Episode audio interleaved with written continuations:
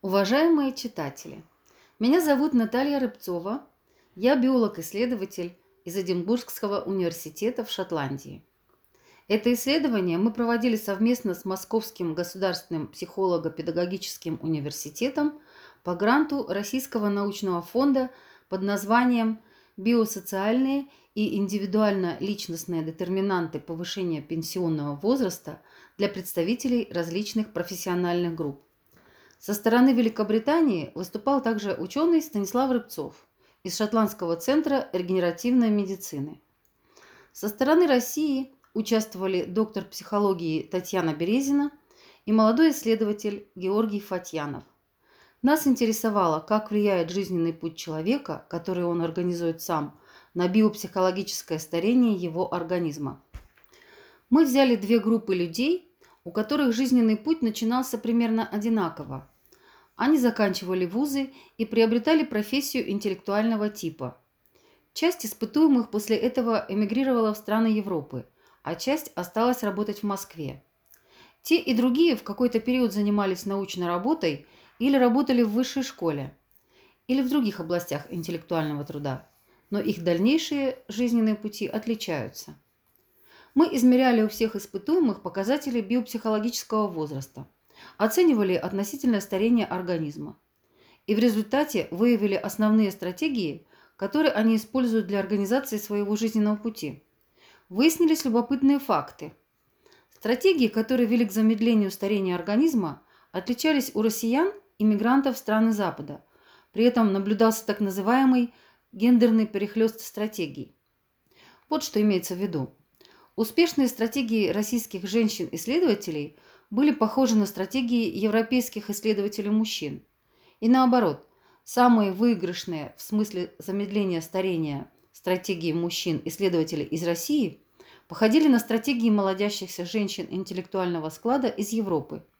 Все эти стратегии, конечно, связаны с отказом от вредных привычек и с поддержанием умеренной физической активности – мы дали следующее название успешным стратегиям замедления старения. Две для интеллектуалов из Евросоюза и две для интеллектуалов из, в России. Первая стратегия – позитивные, работающие, демократические мужчины. Она характерна для мужчин-исследователей из Евросоюза, у которых сочетаются три поведенческих черты. Демократический стиль взаимодействия с окружающими, оптимизм и отказ от агрессивности в поведении. Вторая стратегия – женщины, живущие в свое удовольствие. Это женщины исследовательского типа из Евросоюза, чаще всего самозанятые или имеющие свой малый бизнес, или неработающие, домохозяйки. Их эффективная стратегия включает в себя заботу о семье и детях. Кроме этого, они находят время для себя, своих личных интересов, своих маленьких слабостей и хобби – при этом самыми благоприятными для замедления старения являются интеллектуальные хобби. Третья стратегия – неамбициозные домашние мужчины, характерна для российских исследователей мужчин. Она включает в себя отказ от амбиций, от активности и целеустремленности, от интенсивного профессионального общения, от агрессивности, развитие семейных ценностей, потакание своим слабостям, а также уделение много времени – своим интересам и хобби, особенно интеллектуальным. Четвертая стратегия – демократическая рабочая лошадь. Это стратегия сохранения молодости для российских женщин-исследовательниц. Она предполагает затраты сил и здоровья для создания материальной базы, много переездов и обязательно взаимодействие с коллегами в стиле сотрудничества.